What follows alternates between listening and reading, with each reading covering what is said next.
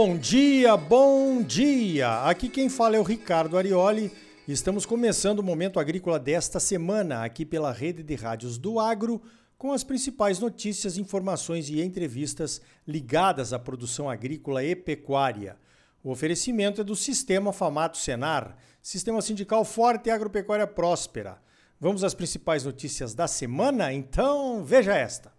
A China já anunciou a volta das compras de carne bovina do Brasil após o falso caso de vaca louca, identificado no Pará no mês passado. Desta vez, a volta das compras foi mais rápida do que das outras duas vezes em que casos atípicos apareceram. Os números do IMEA mostram que a suspensão temporária das exportações para a China causou uma queda de 10,2% nas vendas de carne bovina de Mato Grosso em fevereiro. Mato Grosso exportou 42,9 mil toneladas de equivalente carcaça em fevereiro, contra 47,2 mil toneladas em janeiro. As exportações de carne bovina de Mato Grosso representam quase 25% de toda a carne bovina exportada pelo Brasil. Mesmo abaixo das exportações de janeiro, o volume de carne bovina exportada em fevereiro foi 32,7% acima da média dos últimos cinco anos. Ou seja, com a volta da China ao mercado, as exportações brasileiras de carne bovina devem continuar crescendo em 2023. E não é só por causa da China, não. O Mato Grosso exporta carne bovina para 47 países. A China lidera as compras, mas também vendemos a nossa carne para os Estados Unidos, para o Egito, Arábia Saudita e Chile, por exemplo. Outros países estão vindo se abastecer no Brasil. O México, que fica no quintal dos Estados Unidos, já habilitou 34 plantas frigoríficas que podem exportar carne bovina para lá. Essa negociação para a abertura do mercado mexicano para nossa carne durou 12 anos. O Brasil vai tentar rever os termos do acordo de exportação de carne bovina para a China para retirar aquela cláusula de suspensão imediata das exportações em caso de suspeita. A suspensão deveria vir mesmo após a confirmação, como acontece com todos os outros países com quem temos acordos de exportação.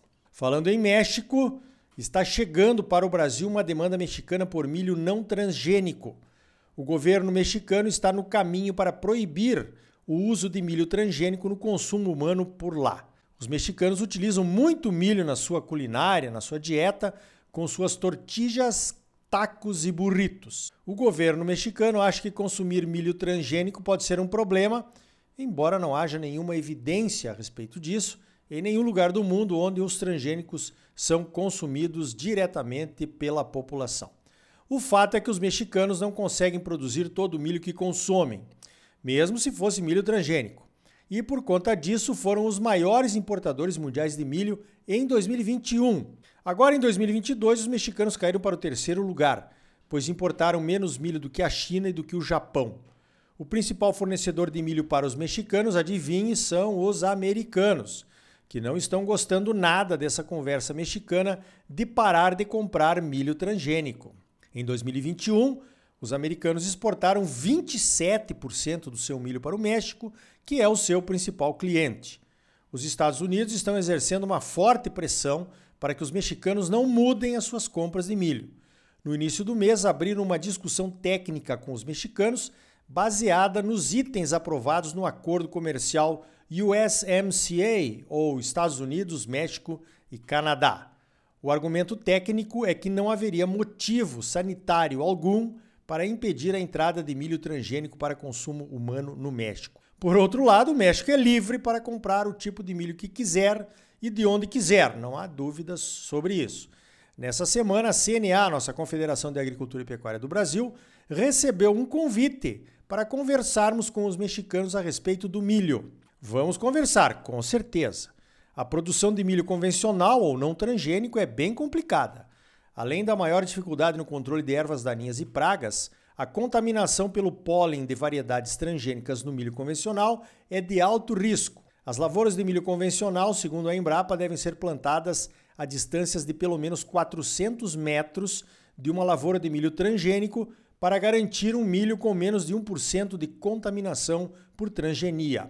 Tudo isso tem custo.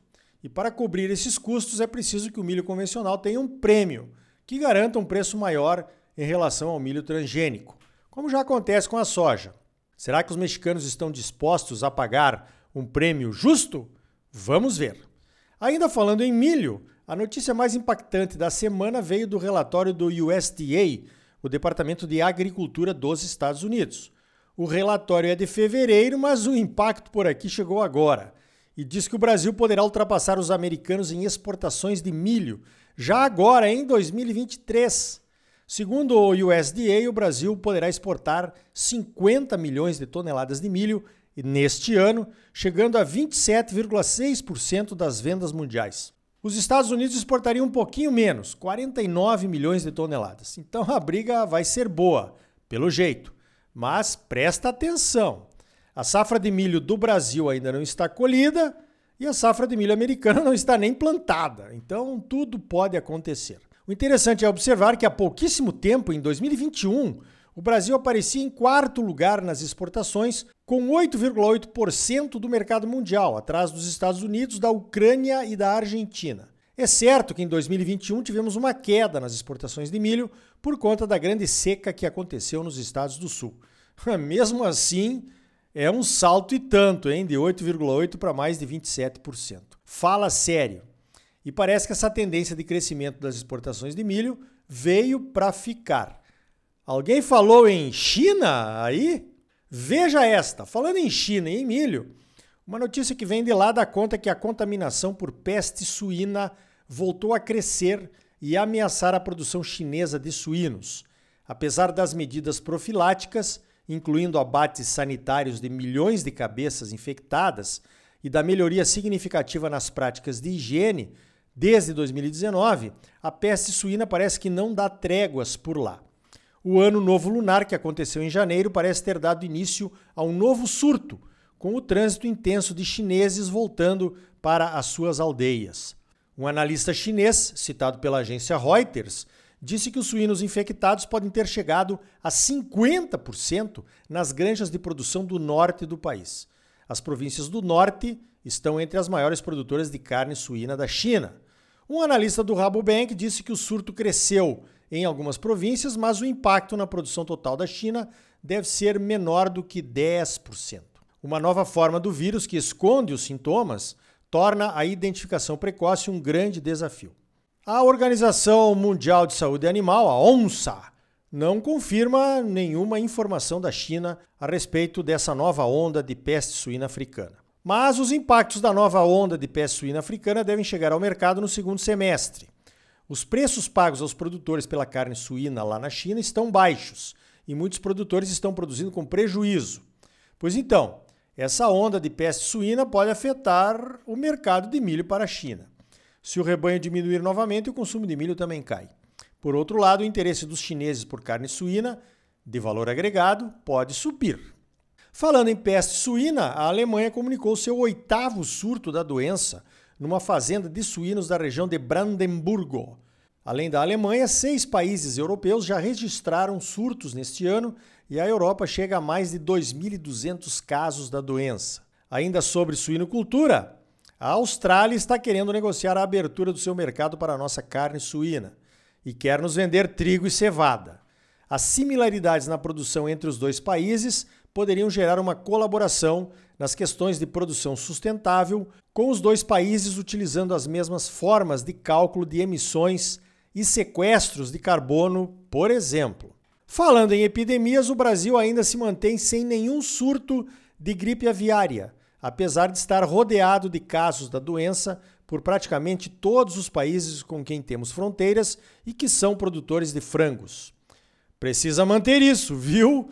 É um desafio e tanto para o nosso sistema de controle sanitário, mas está funcionando. Avicultores com quem eu conversei estão tomando todas as medidas de precaução indicadas pelas empresas. Olha só, não são apenas negócios agropecuários os objetivos da feira Pareci Superagro, um leilão beneficente que aconteceu na semana passada, no jantar de lançamento da feira, arrecadou 656 mil reais para o Hospital do Câncer de Mato Grosso. Que maravilha! A pujança do agro da região de Campo Novo do Parecis se transforma também em solidariedade. A organização filantrópica Abrace essa causa, que conta com a participação de diversas famílias de produtores da região, vem trabalhando há anos, desde 2016, para levantar recursos e ajudar o Hospital do Câncer e o pessoal de Campo Novo que precisa de apoio na luta contra essa doença. O presidente do Sindicato Rural de Campo Novo do Parecis, que organiza a Parecis Superagro, o meu amigo Bruno Giacometti, está orgulhoso e animado com a adesão do pessoal às causas sociais da feira. A Parecis Superagro abre suas portas no próximo dia 28 e vai até o dia 31 de março de terça a sexta. Mas já começou com o pé direito, com esse leilão maravilhoso por uma causa nobre. Sucesso total. Esperamos você na Pareci Superagro. Anote aí, de 28 a 31 de março, de terça a sexta, em Campo Novo do Parecis. Abrace essa causa e venha participar conosco. Então tá aí, no próximo bloco mais notícias comentadas para você. E ainda hoje, a sustentabilidade com medidas simples pode ser fonte de renda na propriedade rural. O exemplo vem da SLC Agrícola. E também o programa Duas Safras no Rio Grande do Sul pode aumentar a produção de inverno e trazer mais renda e mais sustentabilidade aos produtores gaúchos. E aí, tá bom ou não tá? É claro que tá bom, você só merece o melhor. Então não saia daí, voltamos em seguida com mais Momento Agrícola para você, num oferecimento do Sistema Famato Senar. O agro é a força do Brasil. Sistema sindical forte e agropecuária próspera. Participe do seu sindicato rural. Voltamos já com mais Momento Agrícola para você. Música